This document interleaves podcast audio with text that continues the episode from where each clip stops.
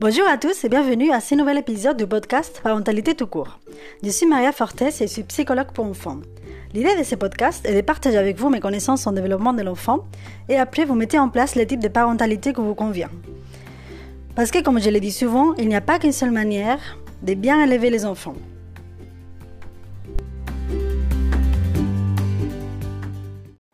Mais c'est vrai que quand on est face à un enfant qui fait des colères de ouf, par exemple, ou qui est extrêmement timide, eh ben pour les parents, ça fait du bien de savoir un minimum sur ce qui est le comportement de l'enfant classique. Grosso modo, les parents dans, dans mon cabinet, ils me demandent souvent, euh, de manière plus ou moins directe, quand est-ce que je dois commencer à me préoccuper? Est-ce que, euh, en fait, c'est comme s'ils me demandaient si mon enfant il est normal ou pas. Donc voilà la raison d'exister de ces podcasts. Je pense que c'est beaucoup plus simple d'aider à grandir un enfant quand on sait à partir de quel âge on peut lui demander telle ou telle chose. Par exemple, on me parle souvent de l'autonomie face à différentes tâches. Par exemple, les devoirs. Il y a des parents qui me demandent est-ce qu'il est en âge de pouvoir les gérer tout seul ou est-ce que je dois euh, être derrière euh, lui demander comment ça va ou est-ce que je suis en train de me faire avoir je suis en train de trop euh, les coucouner d'une certaine manière. Mais attention, je vous préviens, c'est pas parce qu'on connaît la théorie que tout va aller sur des roulettes après. Je connais la théorie et cela n'empêche pas ma fille de pleurer tout au long du chemin entre l'école et la maison en criant J'ai soif, j'ai soif parce que j'ai oublié la gourde. Bien, le premier sujet dont je voulais vous parler, c'est le deuil périnatal. C'est un sujet que je trouve très important parce que euh, dans les cabinets, je retrouve très souvent euh, des couples qui ont beaucoup de mal à parler du sujet devant l'enfant. Donc ça va être des personnes, des couples, soit la personne toute seule, euh, les pères ou la, mère qui viennent pour une problématique avec un de ses enfants. Et la, on fait la mesure qu'on parle de l'histoire, de l'histoire de cet enfant, de la grossesse qu'il y a eu pour cet enfant, euh, on découvre, c'est aussi parce que les parents veulent partager ça, qu'il y a eu d'autres grossesses avant, des grossesses qui n'ont pas eu, euh, qui n'ont pas abouti. Et les parents ne savent pas quoi faire de ça. Déjà, ils savent pas s'ils me font un peu des signes en me disant euh, bon bah il y a, y a, quelque chose que je voudrais vous dire, mais je sais pas si. Donc ça arrive très souvent et qu'on sache pas quoi faire de ça. Est-ce qu'il faut en parler aux enfants euh, À partir de quel âge ils sont prêts? Est-ce qu'il faut faire euh, semblant ou cacher un peu notre tristesse? Qu'est-ce qu'on fait de ça? Qu'est-ce qu'on fait de ça quand on a déjà des enfants dans la maison? Mais le deuil périnatal, c'est pas quelque chose qui est compliqué uniquement à en parler aux enfants. C'est aussi très compliqué à parler avec euh, la famille, les collègues, les amis. On ne sait pas très bien comment les personnes vont, vont réagir. On ne sait pas très bien ce que les personnes connaissent parce que ça, c'est un facteur, c'est un facteur très important. C'est que, vu que c'est un sujet très, très, très tabou, eh ben, les personnes ne savent pas. Quand on parle de euh, quelqu'un, quelqu'un qui a perdu les bébés, ou quand on veut partager notre histoire à quelqu'un en lui disant, bah nous on a perdu un, bébé il y a quelques années ou quelques mois, la personne d'en face, son imaginaire, il, peut partir très loin ou euh, parce que en fait on ne sait pas. Il y a, beaucoup de cas différents et la personne ne sait pas à quoi s'attendre. Elle ne sait pas. Il faut être un peu plus précis si on est avec quelqu'un en confiance. Et pour commencer, je vais vous donner le cadre, le contexte de ce deuil périnatal. Le deuil périnatal, c'est le deuil qui va suite à la mort d'un bébé, mais c'est très particulier parce que ce sont les bébés qui ne sont pas arrivés à terme de la grossesse. Cela inclut les bébés qui sont décédés à partir de la 22e semaine de grossesse, et ça inclut aussi les deux, trois premières semaines de vie euh, après la naissance. Et tout ça, c'est indépendamment du cause du décès du bébé. C'est-à-dire que ça inclut d'un côté les fausses couches, ça inclut également les IMG, que c'est l'interruption médicale de la grossesse, et ça inclut aussi les IVG, que c'est l'interruption volontaire de la grossesse, quand la personne décide par elle-même qu'avec ou son problème de santé, euh, elle, va, elle, va, elle, va, ne va pas aller au terme de cette grossesse.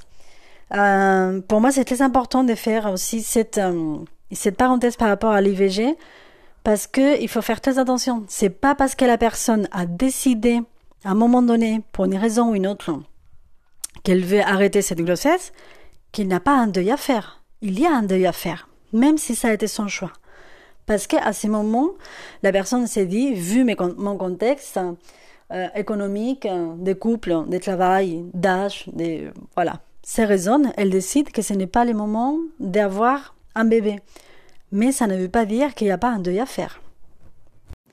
Bon, je pourrais passer des heures à vous parler de ces sujets, mais aujourd'hui j'ai décidé d'aborder trois points.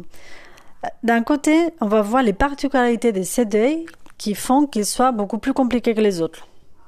Un deuxième côté, on va voir les différences en femmes, même si je vais tomber un petit peu dans la généralité, mais je pense qu'on ne le vit pas de la même manière. Et d'un autre côté, pour moi, un point le plus important, enfin, c'est comment on voit, comment on explique ça aux enfants, aux enfants qu'on a déjà, et aux enfants qui vont venir après, comment expliquer ces décès qui, qui existé avant qu'ils arrivent. Donc, par rapport aux particularités de, cette, de ce deuil, je pense que la plus importante pour moi, c'est le fait que c'est tabou. Euh, J'en ai déjà parlé avant, mais c'est très important de parler de ça parce que je pense que c'est la chose qui fait que les parents les vivent les pires. C'est-à-dire que euh, on va trouver des tout autour de nous. Il euh, y a des personnes qui, ne vont pas comprendre pourquoi on est si triste euh, après la, la, la perte d'un bébé qu'on n'a jamais connu. C'est pas comme aussi, parce qu'en fait, on les compare tout de suite avec la perte d'un enfant d'un petit enfant de 3 à 4 ans et on s'est dit waouh ça c'est le pire parce qu'on a vécu déjà des choses avec avec lui parce que on, on s'imaginait pas euh, soit c'était un, accident, on s'imaginait pas que ça pouvait arriver ou une maladie on l'a vu on l'a vu souffrir. On s'est dit euh, vous ça va vous avez pas vécu ça mais il n'y a pas besoin de comparer. Enfin c'est incomparable c'est un deuil complètement différent. Donc l'incompréhension de l'entourage fait que ce deuil soit très très difficile. Mais quand je parle de l'entourage, je commence déjà par euh, le corps médical. C'est-à-dire que même le corps médical, euh, je, raconte une anecdote de ma meilleure amie en fait, qui habite en Espagne parce que je suis espagnole. Elle a, elle a eu plusieurs fausses couches. Et elle me disait, euh, ici en Andalousie, où il y a tout le monde qui met, euh, bah, on est très positif, ou c'est très vivant, et ben à l'hôpital, quand j'allais et que euh, quand elle allait à, l'hôpital et qu'elle avait fait une fausse couche et qu'elle était en train de s'étendre des douleurs, bon, dès que ça allait mieux, bah, les infirmières venaient la voir. Mais t'inquiète pas, mais tu vas voir, ça va aller mieux, tu vas voir d'ici trois mois, tu vas à nouveau essayer. Et d'ici un an, je te vois ici avec ton bébé dans les bras et euh, tout va bien se passer. Et elle me disait, mais je ne voulais pas un autre bébé. Enfin, c'est celui-là que je veux. Donc même les corps médicaux, ils ont du mal à comprendre cette tristesse. Donc déjà, quand on est, même si ça part des bonnes intentions, euh, je pense que que ce soit le corps médical, les infirmières euh, très, avenantes des espagnols, ou que ce soit votre mère euh, ou votre meilleur ami, les gens veulent que, que vous allez bien. Mais en fait, il y, a un moment pour tout. Il faut être un moment triste pour après aller mieux. Les deuils, comme n'importe quel deuil, il faut un moment de ben, en être au plus bas, quoi.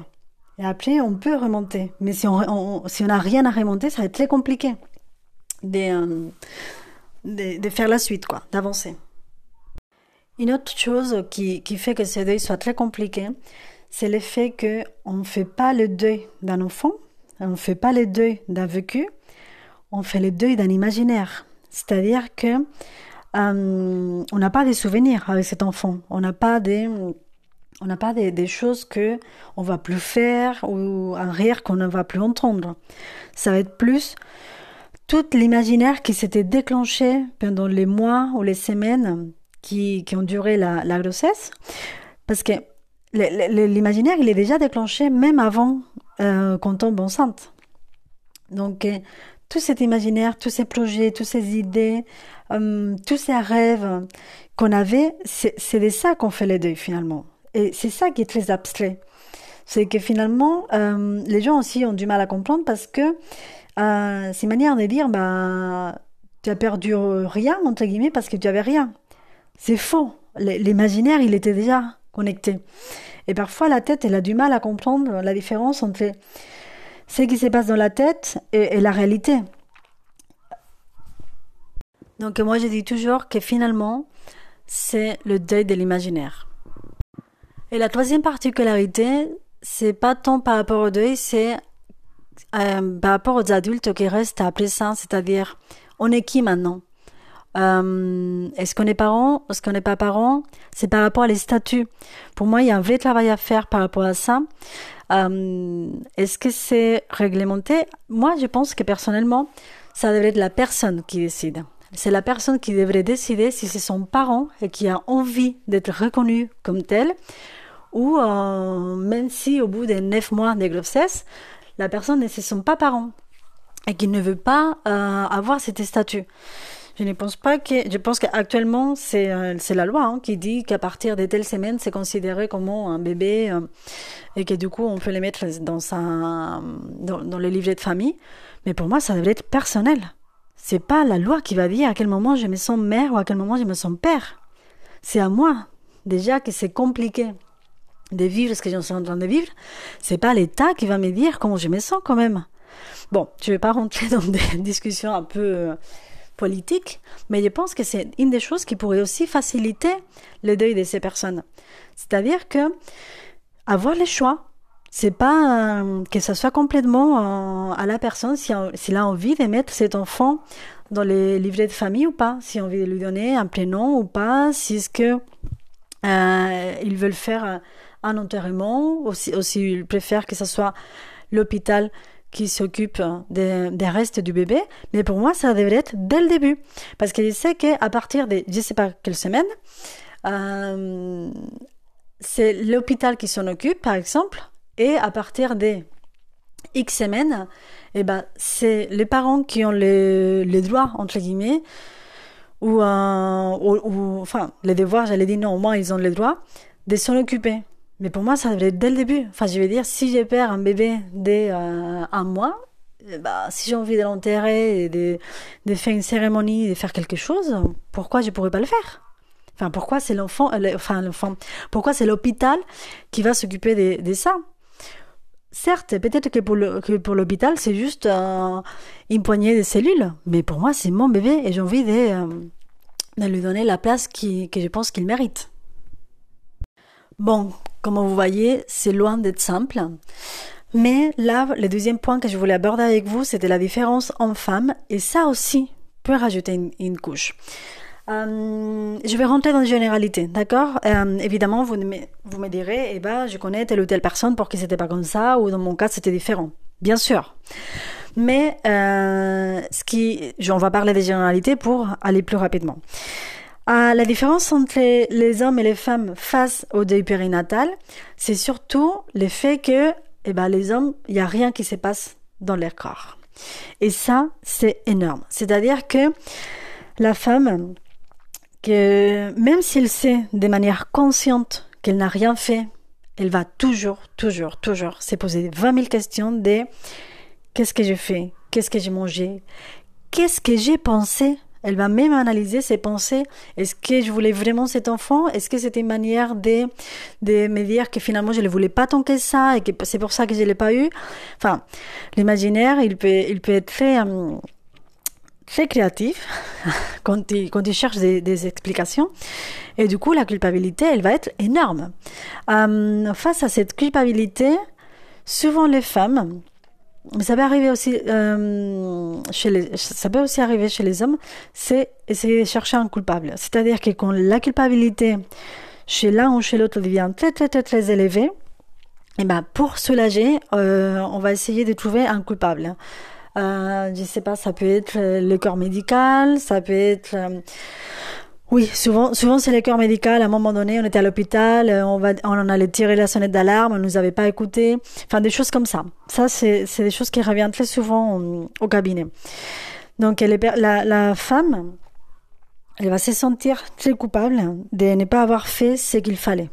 Mais même si, de, manière consciente, elle sait bien euh, qu'il y a plein de choses qu'on connaît pas, que la science elle ne peut pas tout expliquer, pas, pas en 2021 en tout cas et qu'elle n'était pour rien.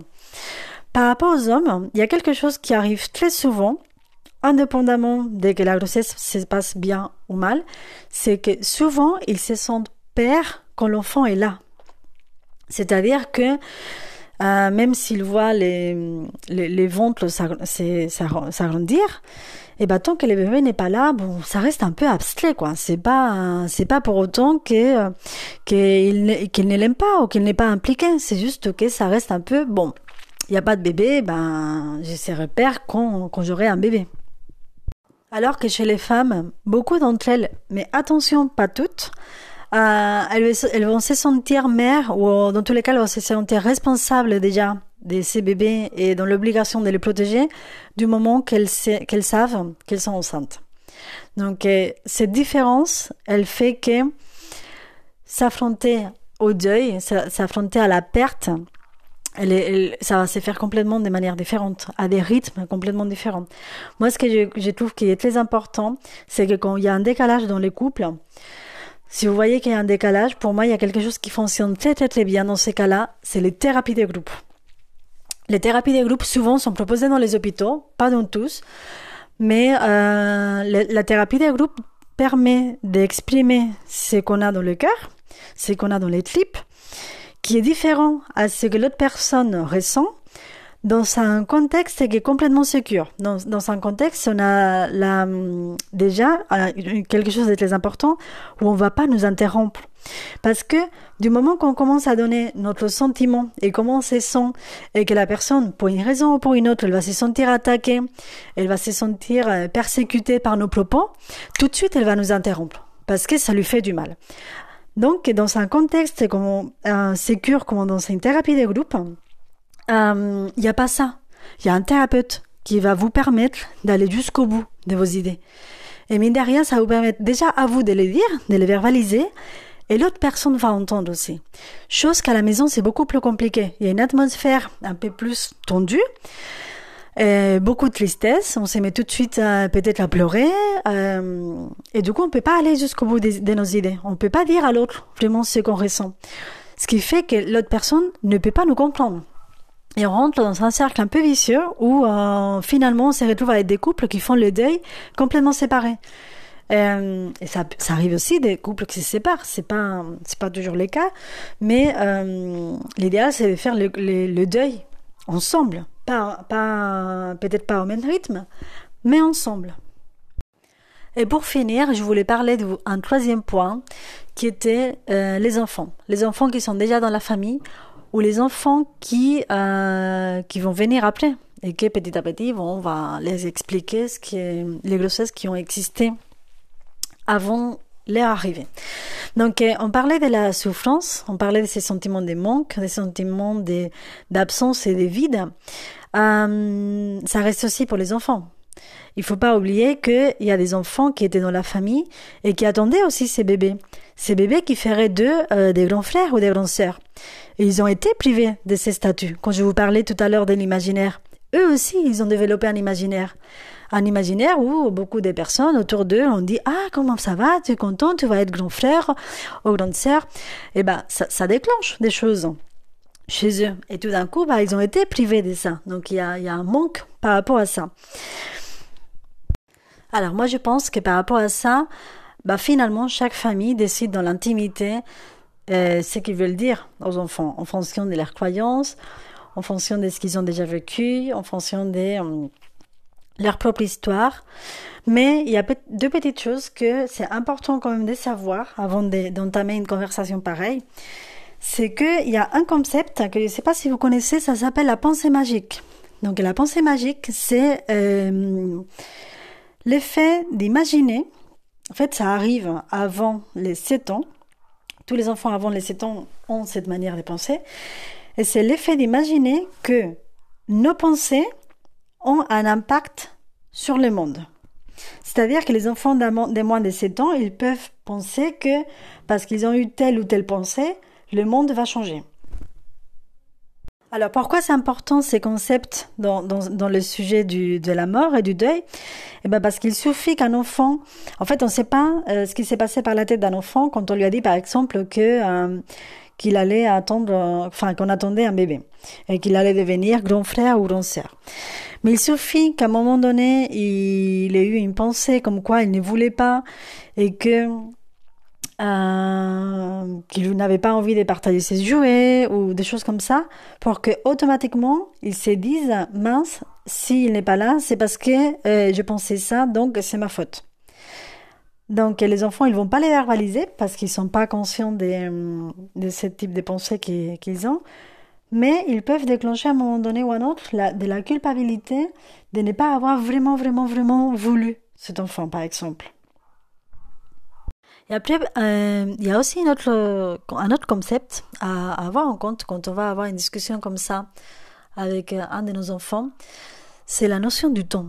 C'est-à-dire que surtout chez les enfants de 2-3 ans, euh, et eh ben, la notion du temps n'est absolument pas la même que pour nous. Euh, les enfants sont tout à fait capables de comprendre l'absence à l'instant T. C'est-à-dire que si on dit à un enfant de 2-3 ans, et eh ben hum, papa et maman sont tristes parce que eh, on attendait un bébé et finalement on va plus l'avoir parce qu'il y a eu un souci et qu'il euh, est décédé. Et eh ben ça il va le comprendre. Mais il va comprendre que là, là maintenant au moment où vous lui parlez, il n'est pas là. Et voilà, ça il a compris. Mais étant donné que la notion du temps n'est pas la même, il sait peu qu'il vous demande dans quelques heures ou dans quelques jours. Et ben il est où le bébé? Parce que euh, ok, il avait compris au moment où vous lui avez expliqué. Mais euh, quelques jours se sont passés. Peut-être que pour lui, euh, bah, il va se dire bah, Ok, c'était pas ce jour-là, j'étais patient, euh, bah, pourquoi pas maintenant? Donc, c'est pour ça qu'il est hyper important de faire très attention à l'idée que la mort, bah, elle est irréversible. voilà, et que c'est pas, c'est pas pas seulement à ce moment-là qu'il n'est pas là, c'est qu'il ne va jamais venir, cet enfant. Donc c'est ça qui est dur pour un enfant de comprendre. C'est le côté euh, irréversible de la chose. Donc pour l'aider, on évite tout ce qui est des expressions du genre, euh, bon, je sais que ça se fait pas trop maintenant, mais je sais qu'à l'époque, par exemple, de mes parents, ça se disait, euh, bah la mort, c'est pas qu'il est. En fait, ça se dit encore. Euh, il, bah, il se repose. Euh, il, il, y a une expression en Espagne, je ne sais pas du tout si ça s'est dit en français, c'est il repose en paix. Ah, je suis désolée, mais il repose en paix. Quand on est adulte, on peut comprendre les subtilités, mais pour un enfant, bah, il est en train de se reposer. On se repose à un moment donné, et après on finit de se reposer, on revient.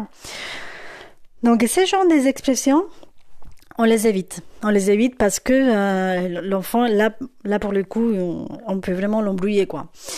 Donc euh, voilà, par rapport à la pensée magique et par rapport la notion de temps, je pense que c'est deux petites choses à avoir en compte au moment où on va expliquer euh, les décès d'un bébé à un jeune enfant. Mais sinon, après ça, franchement, c'est c'est du feeling, quoi. C'est vraiment comme on les sent. Et s'il faut pleurer, on pleure. Et s'il faut à rigoler parce qu'on peut avoir un, rire un peu nerveux dû à la situation, et ben c'est comme ça. Ce qui est important, c'est que l'enfant euh, comprenne ce qui s'est passé et qu'il ne soit pas toujours dans l'attente. Parce qu'il a vu qu'il y a des choses qui se passent dans la maison. Il a vu que les parents euh, manquaient un peu plus au travail, ou qu'il y, avait des rendez-vous, ou qu'il y avait des nouveaux achats à la maison. Et maintenant, tout s'arrête les parents, ils ont une grande tristesse, ils ont peut-être moins de patience avec lui. Euh, ils lui font, on lui font plus de câlins que d'habitude. Donc euh, lui, il voit bien qu'il y a des choses qui se passent. Donc juste lui expliquer un minimum, enfin le minimum euh, que, vous sentez d'expliquer, pour qu'il puisse aussi faire ce deuil avec vous, parce qu'il ne faut pas oublier que cet enfant aussi est en deuil. Cet enfant aussi, il avait déclenché son imaginaire pour devenir grand frère ou grande sœur.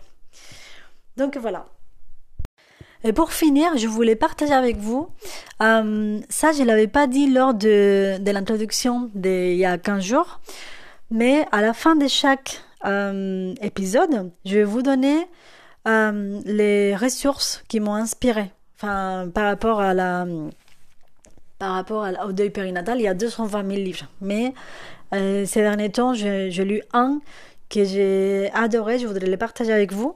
Donc à chaque épisode, je vous dirai les livres, les films, les théâtres, les expos que j'ai vus et que par rapport à ces, euh, à ces sujets, j'aimerais toujours partager avec vous. Pour aujourd'hui, il s'agit du livre euh, Traverser l'épreuve d'une grossesse interrompue de, euh, alors, comment je vais prononcer ça? Nathalie Lancelin Win. Je ne sais pas du tout si j'ai bien dit. Euh, mais voilà, j'ai lu ce livre il y a genre 15 jours. J'ai trouvé qu'il était extrêmement bien expliqué. Euh, il raconte beaucoup de témoignages. C'est une, psy qui l'a écrit, une psy qui a, dans, qui a accompagné beaucoup de couples parce qu'elle a travaillé à l'hôpital. Et euh, franchement, je, je le recommande. Donc voilà, moi je m'arrête là pour aujourd'hui. Comme je vous disais tout à l'heure, je pourrais passer des heures à, à, vous parler de ces sujets et même de la psycho en général. Hein. Mais euh, bon, il faut s'arrêter au bout d'un moment. Alors, donc, ce que je vous propose, c'est que pour euh, la semaine prochaine, non, dans 15 jours, il y a le douzième épisode qui sort. Et on va traiter les sujets du, euh, de la puberté précoce. En fait, comme je vous avais déjà dit dans mon premier épisode de l'introduction, moi, ce que j'ai fait, c'est que je prends des sujets de mon cabinet. Je prends des sujets et j'utilise les podcasts en guise d'amplificateur. Parce que je me, suis toujours dit que la puberté précoce, ça concerne pas uniquement les personnes qui sont à mon cabinet. Il doit en avoir des tas d'autres qui sont peut-être un peu euh, questionnés par ces sujets. Donc, je me suis dit, je fais un podcast peut-être que d'autres personnes pourront profiter. Donc voilà, je vous attends ici. Donc ça serait le samedi dans 15 jours. Je pense que c'est le 22 avril. Et euh, je vous souhaite une très bonne journée ou soirée ou nuit.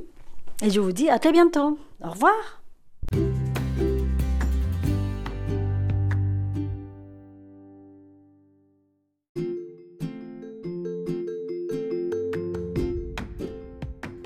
Bonjour à tous et bienvenue à ce nouvel épisode de Parentalité tout court. Mon nom est Maria Fortes et je suis psychologue pour enfants. Aujourd'hui, nous allons discuter écran, mais pas pour savoir s'ils sont bons ou pas bons. C'est bon, je pense qu'on a compris que coller son maman H24 à une tablette, c'est pas terrible. Mais une fois qu'on a dit ça, on fait quoi? Surtout dans cette période d'école à la maison, travail à la maison, sport à la maison, tout à la maison. Et finalement, tout cela, ça a été possible grâce justement aux écrans. À ces écrans que nous avons si maudits moi la première.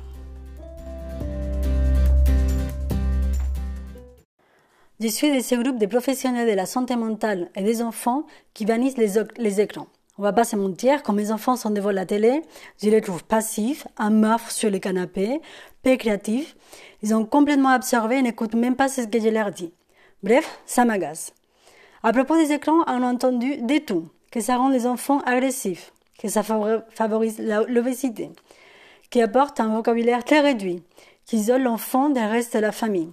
Ok, c'est vrai, on va pas se mentir. Mais ce n'est pas une cause directe des, des écrans. C'est-à-dire que regarder un film, c'est vrai que ça empêche les enfants de jouer au basket et de se dépenser. Mais ce n'est pas la télé qui file des bonbons en cachette à nos enfants. L'écran est devenu les grands méchants loups, responsables de tous les malheurs de la famille. Que notre fille parle comme un enfant de deux ans alors qu'elle a six ans, ah, ça, c'est les écrans.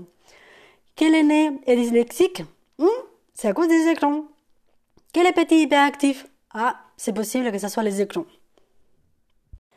Bon, on va prendre un peu de hauteur avec ces sujets. Je sais que l'esprit humain a besoin de chercher un coupable de ce qui nous arrive. Et si c'est le même pour tous les problèmes, tant mieux. Et en tête de liste, on trouve Trump, le capitalisme et les écrans. Je ne sais pas comment je me débrouille, mais dans toutes les conversations, que j'ai en ce moment, ils apparaissent à un moment ou à un autre, comme ils étaient à l'origine de tout. Mais n'oublions pas que par rapport aux écrans, les écrans, c'est un outil. C'est à nous de savoir ce qu'on fait avec. Et en plus, on est dans une drôle de période. Confinement, pas confinement, fermeture des écoles, pas fermeture des écoles. Quand je pense qu'on a demandé à des parents lors du premier confinement de garder le même rythme de travail, sans avoir en compte si le couple avait ou pas des enfants, si les deux travaillaient ou pas, ou même si l'enfant était dans une famille monoparentale, ça me met en rage. Mais bon, c'est encore un autre sujet. Aujourd'hui, ce que je voulais voir avec vous, c'était deux petits points qui vont nous aider à comprendre le, monde de l'écran. Qu'est-ce qui se passe entre l'écran et l'enfant et comment ça peut nous aider à apprivoiser finalement les écrans et comment on les utilise. Donc on va voir d'un côté quel est le contenu idéal et d'un autre côté, on va voir une question qu'on me pose très très souvent, que c'est pourquoi euh, mon enfant regarde en boucle le, le, même film. Donc en termes de contenu, je pense que le plus simple, c'est de viser toujours un contenu qui est destiné à des enfants plus jeunes que les nôtres. Si notre enfant il a 7-8 ans, ben, on va prendre quelque chose pour des enfants de 5-6 ans. Pourquoi? Parce que même s'il n'y a pas de violence, les émotions ne sont pas traitées de manière adaptée à leur âge. On pense que dès qu'il n'y a pas de violence dans un film, on s'est dit, bon, c'est bon, c'est un film pour enfants. Erreur Qu'un film soit qu'il ne soit pas déconseillé à moins de 12 ans, ça ne veut pas dire qu'il est conseillé à moins de 12 ans. 12 ans, on a des 0 à 12, c'est énorme la différence. Donc la violence, c'est juste un critère parmi d'autres, c'est pas quelque chose de définitif. Il y a aussi la durée, l'identification avec les sujets traités et les, émotions qui sont exprimées. Alors, je vais vous donner l'exemple des de patrouille. Vous connaissez de patrouille? Eh bien, de patrouille, il est regardé par beaucoup d'enfants des maternelles. Alors que pour moi, c'est à partir des 5 ans. L'autre jour, j'ai regardé pour la première fois avec ma fille qui m'a demandé depuis longtemps. Et je voulais vraiment savoir un peu, à quoi ça ressemblait. Euh, alors, ce qui se passe, c'est que comme ce sont des situations où, euh, donc si vous ne connaissez pas, c'est il y a une, situation d'urgence. Euh, là, par exemple, celui que j'avais vu, c'était un éblouement. Je pense que ça s'est dit comme ça. Et bref, il y avait plein de pierres qui étaient tombées sur sur le rail du, du, train. Il y a une petite fille qui était coincée à l'intérieur et la patrouille allait venir la, la, la, rescater, la rescater, la rescaper. Bref. Euh, il y a beaucoup, beaucoup d'émotions euh, angoissantes. Donc, euh, c'est l'enfant, il peut imaginer que ça peut lui arriver, que ça peut lui arriver à un membre de sa famille. Donc, euh, une fois qu'il a regardé ça, il sait peu qu'il se sent mal, sans savoir pourquoi, parce que concrètement, concrètement, il se dit que, son, que dans sa vie tout va bien. Il a mal nulle part, euh, voilà. Donc, une manière d'aider à, l'enfant à digérer toutes ces émotions, qui sont, en fait, il faut, il faut se dire qu'elles sont reçues tout d'un coup, et eh ben c'est en regardant un épisode avec son enfant au moins la première fois. Donc on peut faire des pauses pour que l'enfant puisse exprimer son ressenti et, et faciliter assez la parole de l'enfant. Mais bon, pour tous ceux qui sont en train de dire, euh, eh ben, elle est bien mignonne la psy, mais si j'ai mis un dessin animé pour mon enfant, c'est pour qu'il me fiche la paix et que je puisse euh, prendre une douche au finir mon boulot. J'avoue que moi aussi. Hein. Donc, ce qui est possible, ça serait par exemple de le voir avec lui juste la première fois. Et une fois qu'on est à peu près sûr de par quelle montagne russe émotionnelle il va passer, eh ben, on le lâche devant l'écran et à nous la liberté. Et sinon, une autre alternative, c'est aussi de demander à l'enfant de nous raconter ce qu'il a vu, une fois qu'il a fini. Et on réfléchit ensemble aux émotions qu'il a pu ressentir. On peut se dire, quoi? La petite fille est restée coincée dans les trains parce qu'il y a eu un, éboulement? Oh, Elle a dû avoir peur sans ses parents. Heureusement qu'il y avait son chat pour lui donner compagnie. Peut-être que toi aussi, ça t'a fait un petit peu peur. C'est normal, moi j'aurais eu peur en tout cas. Des petites choses comme ça. D'histoire que l'enfant puisse déposer euh, cette inquiétude parce que c'est pas quelque chose de commun, c'est pas quelque chose qu'il vit dans sa vie, c'est, ce sont un ensemble de, des émotions nouvelles qui sont en train de, qui sont en train de découvrir, qu'il puisse déposer ça quelque part. Ça d'un côté, et le deuxième avantage, c'est que mine de rien, l'enfant ressent qu'on s'intéresse à lui. Donc ça, c'est rien à voir avec cette histoire d'écran, on peut l'utiliser tout le temps, mais euh, c'est un bonus. C'est-à-dire que l'enfant, il se rend compte qu'on s'intéresse à lui, que son vécu nous importe, même quand on est occupé à faire autre chose, qu'on n'est juste pas en train de le lâcher euh, devant la télé parce qu'on a d'autres choses à faire.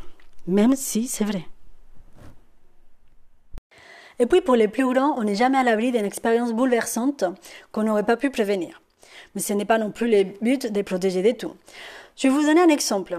Nous avions regardé avec mon beau-fils les films euh, Retour vers le futur. On est d'accord, pas de violence, c'est bon enfant, tout ce que vous voulez. Mais il y a une scène où le protagoniste qui est retourné dans le passé rencontre sa mère à son âge. Et celle-ci, qui ne sait pas qu'il s'agit de son fils, lui fait des avances.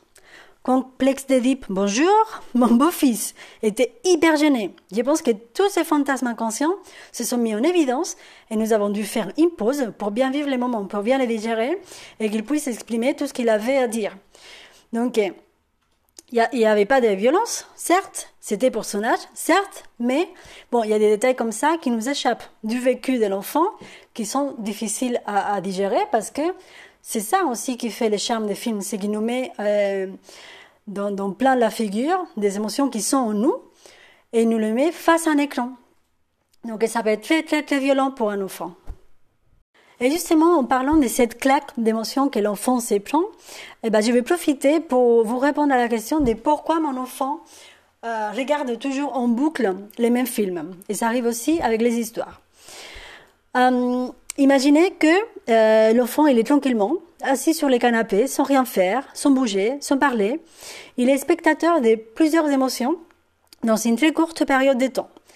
Un fil concentre plusieurs émotions assez extrême. Il va avoir de la déception, de la peur, du danger, de la trahison, de la culpabilité, de la joie. Tout ça en très peu de temps. En sachant que dans la vie normale, nous n'avons pas ça. Sauf un jour exceptionnel. Mais nous ne passons pas par plusieurs émotions aussi intenses dans l'espace d'une heure et demie. Donc, ce qui se passe, c'est que les neurones miroirs, qui sont celles qui sont hyper utiles pour les apprentissages, merci, bah, elle, elle s'active. Dès qu'elle voit une scène euh, des trahisons, ou des culpabilités ou des peurs, elles vont s'activer comme s'ils étaient euh, en train de la vivre. Donc l'enfant, il est, euh, exposé à, beaucoup d'émotions dans, très peu de temps qu'il ne peut pas gérer. Des émotions qu'il n'a pas le temps de les digérer. Donc est fait de regarder une fois, deux fois, trois fois. Il sait déjà à quoi s'attendre il connaît par cœur l'histoire, il sait par quelle émotion il va passer et il va avoir un sentiment de maîtriser. Il va pas se dire baf tout ce que je viens de me prendre. Non, c'est euh, il se prépare, il sait, il sait ce qui arrive, il sait qu'il va avoir peur, il sait à quel moment il faut qu'il se cache, il sait à quel moment euh, et, il peut avoir euh, avoir envie de pleurer, il sait. Donc c'est ça qui fait que l'enfant il a envie de regarder tout le temps, tout le temps les mêmes films pour se rassurer, pour avoir l'impression de maîtriser. Donc évidemment, même si c'est pénible pour nous, on, on, ne stoppe pas un enfant qui, a besoin de, en fait, pour, moi, c'est la même chose que quand a, on a vécu quelque chose d'intense et qu'on a besoin d'en parler, en parler, en parler. C'est exactement la même chose. Plus on en parle, plus on se sent euh, maîtriser les émotions. Euh, voilà, donc euh, on les laisse, qu'ils regardent autant de fois qu'ils nécessitent. Bon, on arrive à la fin de l'épisode. Bravo si tu es arrivé jusqu'à la fin, parce qu'avec mon accent, c'est peut-être pas évident. Mais avant de vous quitter, je vous laisse la ressource du jour. Euh, Aujourd'hui, il s'agit du livre, alors il s'appelle Psychanalyse des dessins animés, et c'est Jean-Vief Genati qui l'a écrit. Et euh, j'ai aussi une deuxième ressource à vous donner. Bon, je pense que vous connaissez, hein, parce que euh, c'est un site très connu. C'est pour euh, vraiment voir que euh, c'est des films qui ont été notés. Ça s'appelle filmpourenfants.net et euh, je trouve qu'ils sont assez assez rigoureux. C'est pas tout simplement est-ce que c'est pour enfants, pas pour enfants, est-ce qu'il y a de la violence ou pas? Ça va vraiment au, au détail. Et euh, ce que j'aime bien, c'est qu'il y a une, une, une, description des messages envoyés. Donc, par exemple, pour euh, Bad Patrouille, dont on parlait tout à l'heure, eux, ils disent à partir de 5 ans. Et déconseillé au moins de 4 ans. Donc, chose pour laquelle je suis euh, très, euh, très d'accord. Bon, bah, je vous dis euh, dans 15 jours. Et je vous souhaite une bonne soirée ou une bonne journée en fonction de à quel moment vous, avez, vous m'avez écouté. À très vite